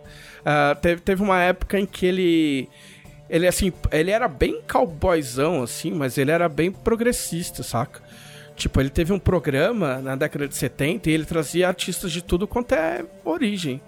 E aí ele começou a trazer artista negro, ele recebeu carta escrita com sangue da, da Ku Klux Klan, tá ligado? Ameaçando ele. Ele, escreve, ele, ele gravou um, um, um disco com músicas sobre os índios e ele foi boicotado nas rádios, nas rádios americanas porque ele denunciava o genocídio dos, dos, dos indígenas e tal. E aí, enfim, Americano aí... conservador, né? Aquela coisa é, gostosa. É, mas eu sempre fiquei na dúvida se ele era conservador. Se bem que, se bem que ele gravou com, com o Glenn Danzig, né? Uh, o Glenn Danzig era um cara que... Puta, ele, ele foi vocalista do Misfits. E era um desses caras que é tipo, ah, ele era satanista, tido como satanista, blá blá blá. E ele gravou uma letra uh, que chama 13. Eu tenho até uma tatuagem por causa dessa música. E ele gravou essa música do Dance e foram entrevistar ele e falou assim: Meu, você é cristão, como é que você grava uma música desse cara aí? Esse cara é satanista. Ele falou: Meu, ele mandou. A gente conversou, a letra era legal e eu gravei, foda-se. Tá ligado? E aí foi nessa época, dos anos 90, que o Rick Rubin falou, meu, pega, pega as músicas... Aí ele pegou 200 músicas e gravou as 200 músicas, depois eles regravaram em estúdio e tal, e eles fizeram essa série que chama American Recordings, que é a minha série favorita de, de discos do, do Johnny Cash. E aí em 2003, aí lógico, a, a saúde dele foi debilitando, né? E, e aí em 2003 morre a esposa dele, a June Carter. E aí a galera vê que, meu, que ele não ia durar muito mais que isso. Até ele, a, na última entrevista dele, ele fala: Não, tô ligado que eu vou morrer logo. Tipo. E aí diz que ele gravou todos os dias até morrer. Tipo, o máximo que ele podia para poder deixar deixar as músicas. Foi um, foi um pedido da mulher dele. Ele falou assim: Meu, continua gravando, continua fazendo suas músicas mesmo depois que eu morrer. E aí ele fez isso até. até morrer. E eu queria saber mais dessa época do American Recordings, não mostra tanto, né? Eu... Mas mesmo assim é, é bem legal. É um documentário bem bem climático, assim, bem. Se você. Mesmo que você não, não conheça o Johnny Cash, vale a pena, porque é uma puta ah, história, ah, mas, uma puta cara. É mas assim, se você não conhece o Johnny Cash hoje, você não sabe nada, vale a pena você conhecer o Johnny Cash. Sabe? Tipo, é, é, um, é uma personalidade musical extremamente influente e relevante, assim. É tipo a galera que ficava falando assim, ah, quando morreu o David Bowie, a galera, nossa, mas você não conhecia o David Bowie? E aí tive uma galera que começou a conhecer o David Bowie por causa da, do, do da repercussão da morte dele, e o Spotify botou lá This is David Bowie, não sei o quê. Não, cara, tipo, é, tudo bem uma pessoa não conhecer o David Bowie, tá? Ela, isso acontece, assim. Uh, agora, ninguém perde por conhecer o David Bowie, tá ligado? É a mesma coisa do Johnny Cash pra mim, assim, tipo, você não perde por conhecer o Johnny Cash. Você pode não gostar do tipo de música que ele fazia, você pode nunca ter ouvido, mas ver um documentário sobre o cara e como a, a vida dele influenciou a cultura mundial é, é absurdo. Não, é, tipo... E é muito louco, porque nessa época do American Recordings, ele grava as, ele grava as músicas antigas dele, né, dele, ou, enfim, as que ele, que ele tocava na época, né, uh, quando era jovem, ele, fa ele faz shows pra uma galera, tipo, super jovem que meio que adota ele. Aí ele grava. Ele grava um CD inteiro com as músicas religiosas que a, que a mãe dele cantava. Que é muito legal, inclusive. É, e ele faz muita, muita, muita cover. Então ele faz cover do YouTube, ele faz cover do. Uh, como é que chama aquele cara? Ah, enfim, vai me fugir um monte de nome. Mas ele faz um monte de cover de, de banda de rock, do Soundgarden. Ele tem, ele tem uma cover de Rust Cage. É, ele faz a cover do Nine Inch Nails, que é o Hurt, que, né, que é a música mais triste do mundo. Que, tipo, todo mundo conhece Johnny Cash por causa dessa porra desse clipe, que é triste pra caralho. E não aparece lá, e não é exatamente dessa época, mas eu lembro que eu, gostar, eu, eu, eu gostei de Johnny Cash antes de conhecer o Johnny Cash. Porque eu, quando eu tava na, na, no ensino médio, uh, o, YouTube gravou, eu acho que é o Europa, que é um dos, um dos CDs influentes do YouTube na época que o YouTube era a maior banda do mundo e etc. E aí tinha uma música chamada The Wanderer, que era o Bonovox cantando, e aí no meio, tipo, aliás, desculpa, não era o Bonovox que cantava, era um cara tinha uma puta voz cavernosa e ele cantava a música e, meu, eu não sabia quem era aquele cara e eu amava aquela música. E eu passei anos amando aquela música sem saber que de fato era, na, na real, o Johnny Cash.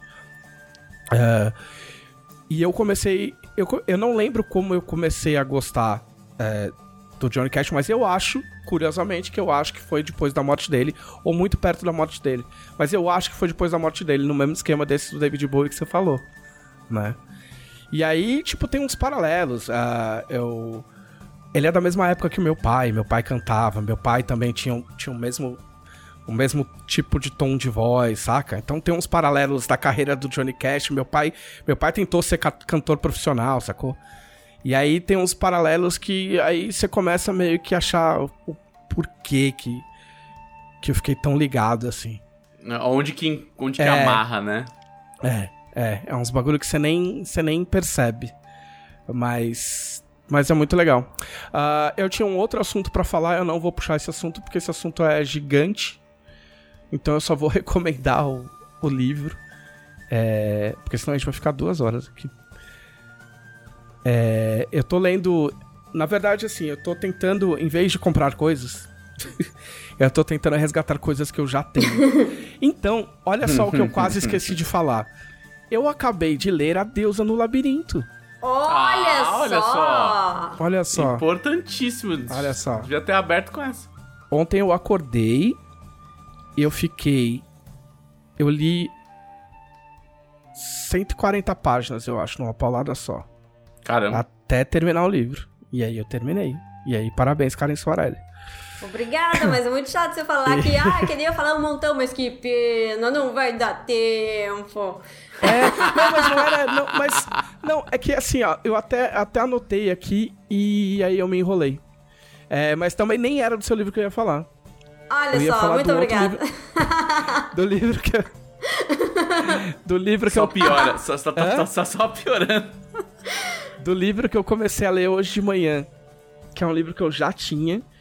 Que chama Não, Romancista peraí, por que, que você achou do Vocação. livro? Ah, eu gostei, lógico que eu gostei. Não, isso é muito Já pouco. te falei isso. Fala em sua indicação para as pessoas, como o meu livro é legal e como todo mundo deveria ler. Não, todo mundo, todo mundo deveria ler. As, as pessoas que acham que só o Leonel é que escreve que escreve bem Tormenta e as pessoas que acham que só o Leonel faz escatologia e sadismo estão muito Meu, enganadas. Nenhuma delas chegou na. na- é o capítulo É, ah, 7 eu não ou lembro 8? que capítulo que... é, mas eu acho que eu sei do que você tá falando. É. É porque isso aí é muito spoiler, então as pessoas que sabem só É, falar então é tem que falar, aquilo, tem que falar aquilo. com muito. É, tem que falar Aquilo. com muito Quem detalhe, acha, né? que, quem acha que Karen Soarelli é só essa pessoa fofa aqui do podcast, Ah, mas eu sou muito fofo. a deusa no labirinto é tipo 70% Dark Karen. Na boa. Eu achei muito legal, eu achei muito respeitoso quanto o material que já, já existia. É, também tem mérito por me ganhar, porque eu nunca gostei dos Minotauros. nunca achei legal. Nunca, assim, desde 2000 e bolinha. Eu nunca gostei, eu achei muito legal o livro, achei muito legal o jeito como a cultura a cultura dos minotauros é mostrada, não ficou só, ah, isso aqui é Roma, só que os caras têm chifre, saca? que é que é sempre um era sempre um medo. E eu achei muito legal, cara. E então é isso, todo mundo tem que E ler. leiam Deus no Labirinto, lógico. Vai lá em jamboeditora.com.br e, e procure, se vire. Isso. É, o livro que eu comecei a ler hoje de manhã é O Romancista por Vocação, que é um livro do Murakami, o Haruki Murakami, que é um escritor japonês super conceituado, que eu tenho vários livros e não li até o fim nenhum. eu tenho um livro de contos que eu não sei se é o, o Elefante Desaparece, que eu li acho que uns dois contos mas eu gostei bastante. Ele tem um estilo de realismo fantástico. É que assim, literatura de outras. Literatura de, de, de, de, de países que não seguem a receita eh, norte-americana ou de cinema, né? De, de, de três atos bem marcados e clímax e etc. É sempre muito diferente. né?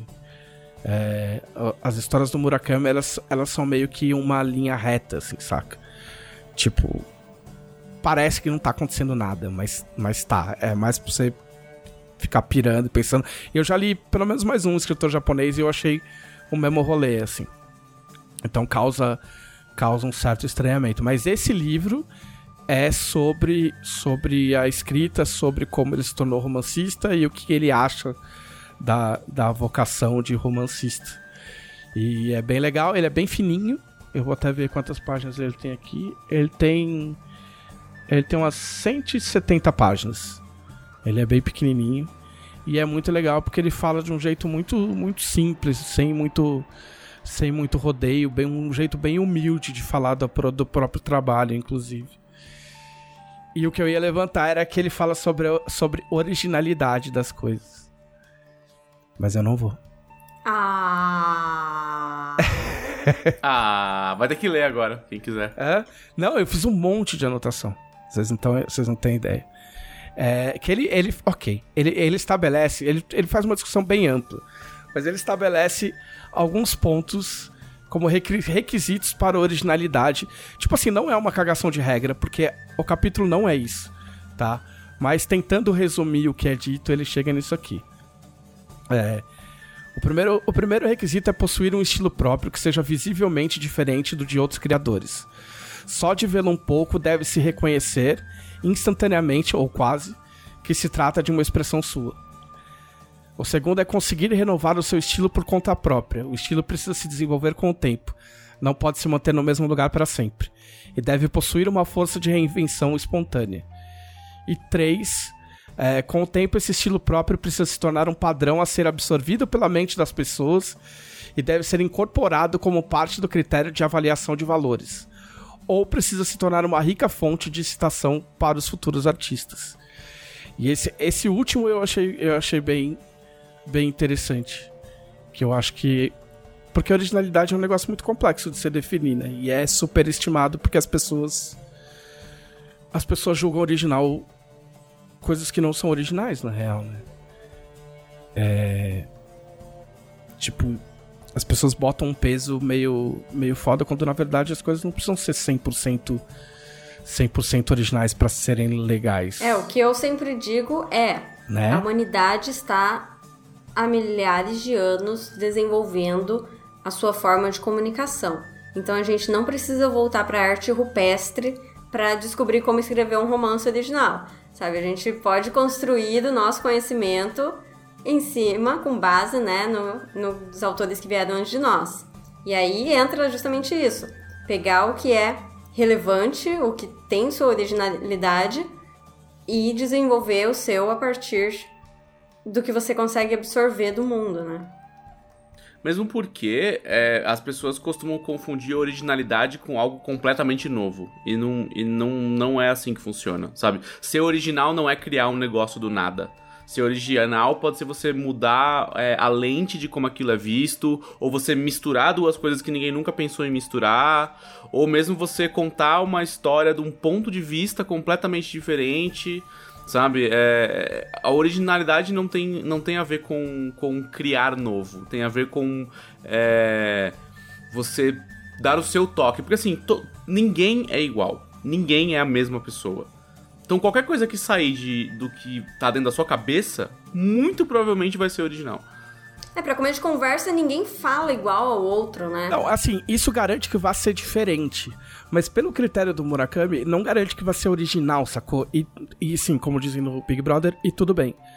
Sacou? O que ele coloca que eu acho interessante é o como o que você cria serve de plataforma para outras pessoas. O que Com você certeza. fez passa a ser o parâmetro, como as coisas que o David Bowie fez, como as coisas que o Johnny Cash fez.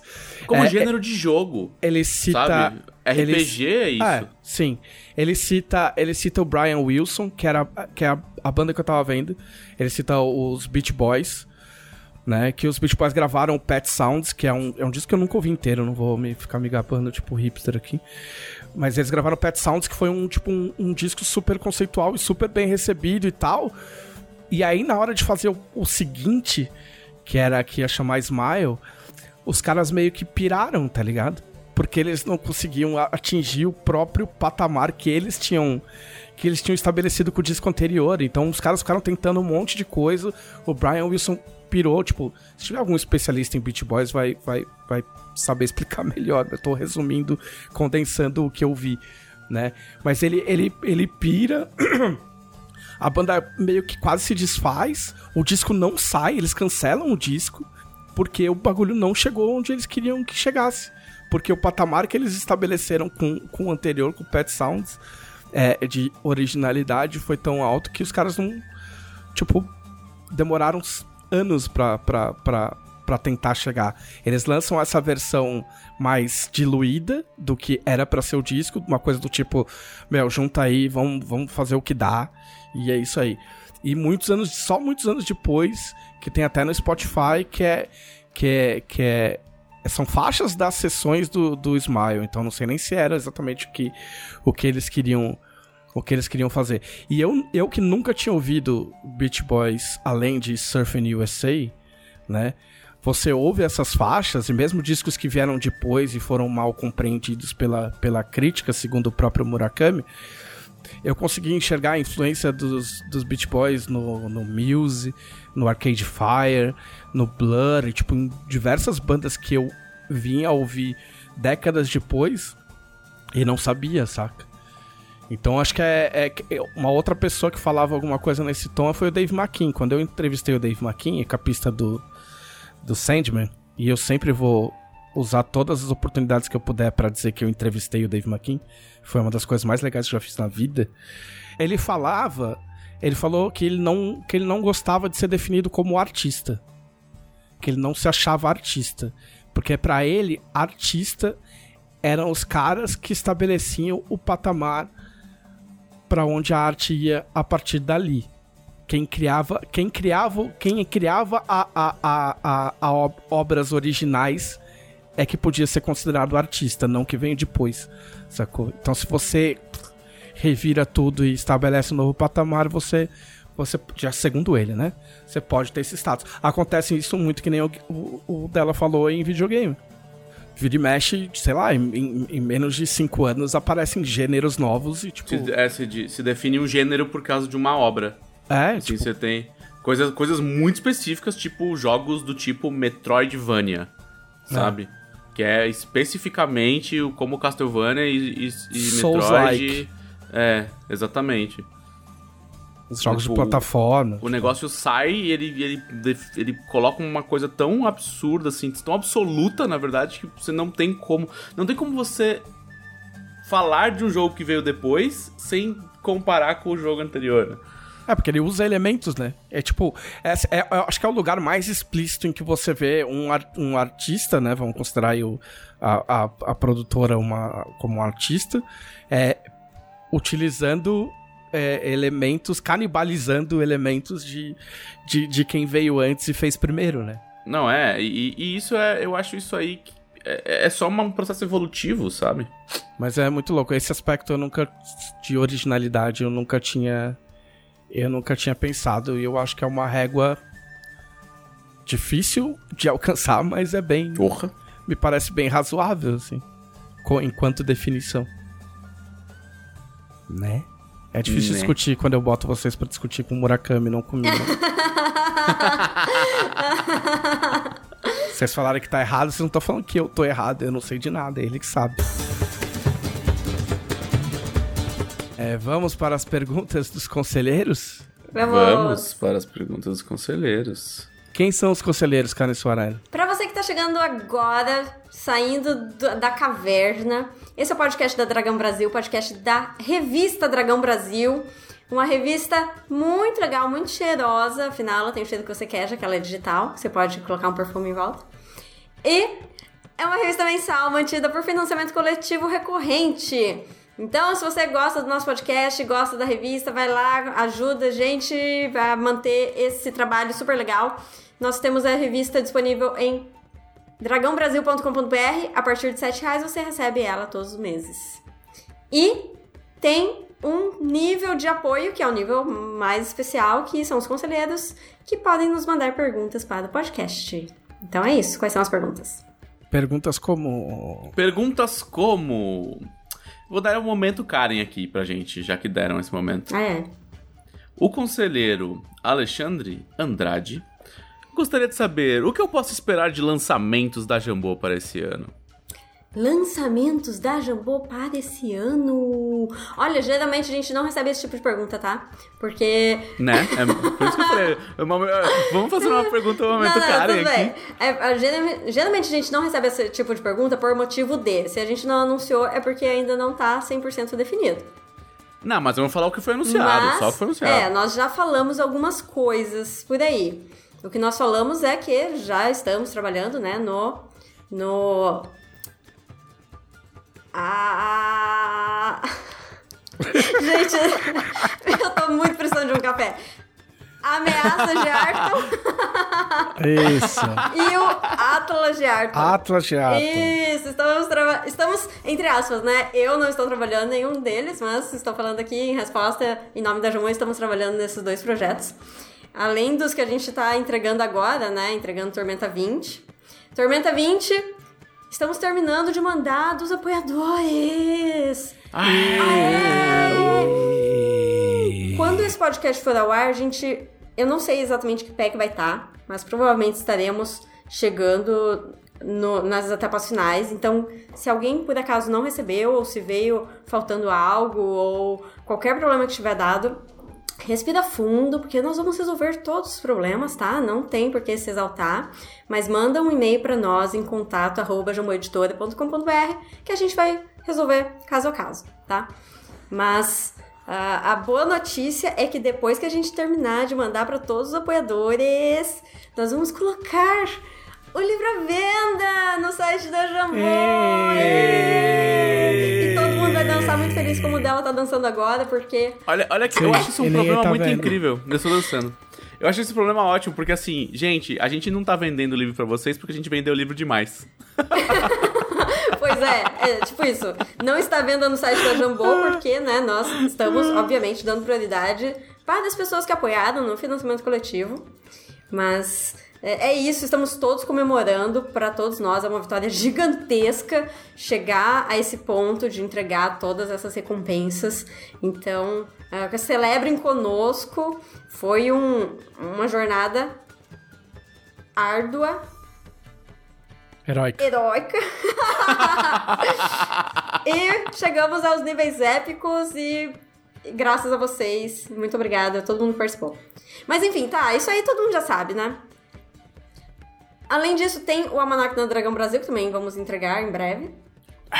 E, Ei. e esse ano lançaremos. Eu não tenho aqui comigo a lista exata, mesmo porque é o que eu disse. O que eu tô falando aqui é, tudo pode ter algum tipo de ajuste, mas só pra dizer, nós teremos lançamentos de romance de D&D, que já é certeza.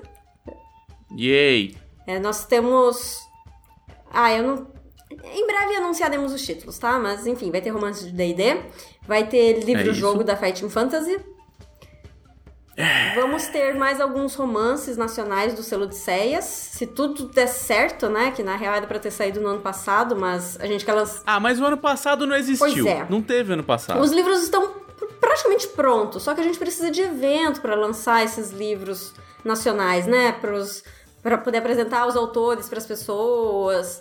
Então, tudo depende aí de como que vai evoluir esse cenário de pandemia e tudo mais. Tem que ser um momento eh, seguro para todo mundo participar. É, lembrando que não acabou, apesar de algumas pessoas estarem agindo como se tivesse acabado, né? Sim. É, ainda estamos na mesma situação. Os motivos pelo qual coisas atrasaram ano passado, eles continuam aí. Eles não sumiram. E tem mais coisa, mas que eu me lembro que possa falar é isso. Yay. Então é isso. Vamos ter muitas coisas divertidas. E pra quem fica me torando a paciência no, no, no Twitter, sim, vocês vão poder comprar a Jornada Heróica separado muito em breve. Olha o site da, da Jambô. Assina lá a news e, e fica de olho. Ah, falando em Felipe Della Corte, tem também um suplemento de Mutantes e Malfeitores Power Profiles pra É sair. verdade. Falando em site da Jambô, tem o blog da Jambô no site da Jambô, que inclusive falamos sobre um, falamos um pouquinho sobre esse suplemento aí, que se chamará Arquivo de Poderes. E a Elisa, beijo Elisa, maravilhosa, fez é, junto comigo com o Dan as fichas é, da Wanda e do Visão para mutantes e malfeitores usando alguns dos poderes desse suplemento. É, inclusive a Elisa é a tradutora, né? E o Dan é o artista gráfico do, do livro. O conselheiro Guilherme Inojosa Cavalcante quer saber se cada um pudesse inventar nesse momento um prato exótico artoniano, qual seria? Não necessariamente exótico, mas poderia fazer a. a costela de trobo. Mas trobos são tão fofinhos. É, trobo é pra meio de transporte, mano. Ué, mas É até tipo aí comer boi também também é, isso? meio de transporte. Só se você subir no É, boi. mas é. se come cavalo. Não, carro de boi era movido a boi. Puta que- é, Era em 1875. Ah, porque todo mundo anda a cavalo hoje. Eu não ando. A polícia an- anda aqui. Coxa de goblin. Deve ter Que um gosto isso? horrível. Não se você temperar direitinho. Canibal. Não se come, não se come Criaturas inteligentes. É, criaturas é, Não, mas aí inteligentes. você pega um Seu goblin maluco. Ah, claro. Ah, tá. Coxa de, coxa de tá goblin burro. É esse o, o prato. Meu Deus, E quem que horror. come esse prato? Ah, aí come quem quer, ué. Não, tem que ser comida típica de algum lugar. Não me complica. Quem que se daria Não o trabalho de me comer carne de uma criatura... Comer carne de uma criatura inteligente que deve ter um gosto Não, horrível. tá nitidamente no prato que tem que ser um Goblin burro. Você tá distorcendo. Se você quiser fazer com um Goblin inteligente, você tá tro- trocando ingrediente e aí o problema é seu. vai dela. Vai, você vai. Eu queria ver culinária de Aslotia. Tipo, sopa de, de minhoca, uns negócios bem, bem escroto assim, sabe? Tipo, tem pessoas vivas em Aslotia. O que, que elas comem, sabe? Aí, aí será que se come, tipo, pratos com sangue, assim? Tipo, É linguiça chouriço, de sangue? chouriço. De, de- É, então, mas imagina uma linguiça de sangue de... Chouriço, de- chouriço é literalmente uma, coisa aí. uma, uma Sim, é linguiça de morcilha, sangue. né? É. Aí, Me diz uma coisa, o que, que acontece quando alguém morre em, em Não complica, é, então, os livros vai dep- sair depende, ainda. será que eles lê? Os E o que, que livros- acontece? O que, que acontece quando um porco, uma galinha morre em Aslot? Será que tem animais Os mortos-vivos em Aslotia? Pois é, porque então as pessoas vivas em Aslot, elas têm que ser todas vegetarianas, né? Ou caso contrário, ela estaria comendo frango e o frango Podia bicar ela de volta assim. Ah! Não complica. tá, aí um prato, tá aí um prato exótico: frango morto-vivo de Aslotia. Parece comida, sabe do quê? Da família Adams, que eles espetavam o garfo assim e a comida saía correndo. Eu imagino Aslotia super familiado. É, os conselheiros Lucas Rodolfo e Douglas Nascimento estão perguntando como eles podem incentivar o combismo saudável no seu grupo. Porque eles estão vendo, ambos em casos diferentes, que alguns jogadores estão sofrendo um pouco com a jornada heróica. É com você Olha dela. lá o que você vai falar. Olha lá o que você vai falar. Não, eu vou falar um negócio que já é uma frase minha que eu já estou muito famoso por ela, que é: leia o livro. Incentive seus jogadores a lerem o livro. Alguns deles não vão gostar da parte de regra, mas leia com eles, pegue na mãozinha deles. E fale pra eles: vamos, vamos fazer o seu personagem fazer o que você quer que ele faça? Porque o- a, a arte do combo não é você fazer o melhor possível, é você imaginar um personagem e dentro das regras ele fazer exatamente o que você imaginou. Então, às vezes, esses jogadores, eles se sentem meio apavorados, principalmente se for jogador novo. É muito número, é muita informação. Então, pega na mãozinha dele e fala, vamos ler a sua classe devagarzinho. Vamos entender o que, que os numerinhos estão falando. Né? Porque aí não é uma questão de combo. É uma questão de você fazer um personagem que é um herói, que funciona. Né?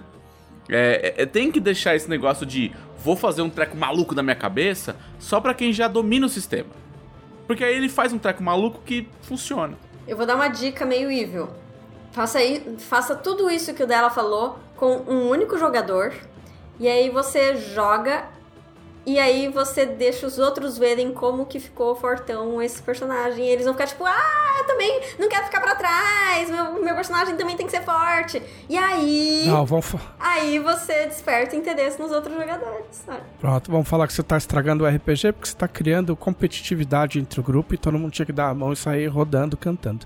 Você vai ser cancelado. Vai ser cancelada. Última pergunta. O conselheiro Elvis Benayon gostaria de saber o top 3 personagens favoritos de Arton de cada um de nós. Nargon, Nimbi e Alentoren. Ah, eh, gente, é aquilo que eu falei. Eu não lembro coisas que estejam mais do que três dias distante de mim. no momento, o personagem que eu mais gosto é um que eu escrevi e que eu não mandei pra televisão ver ainda. Ah, Mas eu mandei mas pro Gui. vale. O Gui leu, gostou, sugeriu alguns ajustes, então eu vou mexer nesse texto antes de mandar pra televisão. Então é segredo! Ê! Ah, falando nisso, faltou falar na nossa lista de lançamentos do ano que vai sair o Crônicas da Tormenta Volume 3. ei. Ah, verdade. E você dela? É, atualmente, meu top 3 personagens favoritos de Arton continuam sendo o Mestre Arsenal. É, mas aí eu- eu- os meus outros, meus outros foram, foram substituídos. E o, o meu segundo favorito é o Ezequias Heldred. Ha, dane-se. Fiz isso mesmo. E o terceiro é a Marix. Ou a Grada. Eu gosto das duas igual. É que a- a- ou talvez a Grada. Acho que a Grada é, é- é a minha terceira. Agrada ela, agrada todo mundo. É. A minha, a, minha, a minha contribuição pro mundo foi sugerir que a Grada fosse Goblin. Ela é maravilhosa, eu gosto muito dela. Ela é muito escrota. Ela não era Goblin no original. Fica Olha aí lá. com esse pensamento. Fica aí a dúvida para os nossos ouvintes. que será que a Grada era no- originalmente? Tan, tan, Tan. Jamais saberão. Este foi o podcast da Dragão Brasil, a maior revista de RPG e cultura nerd do país. Até semana que vem. Ê!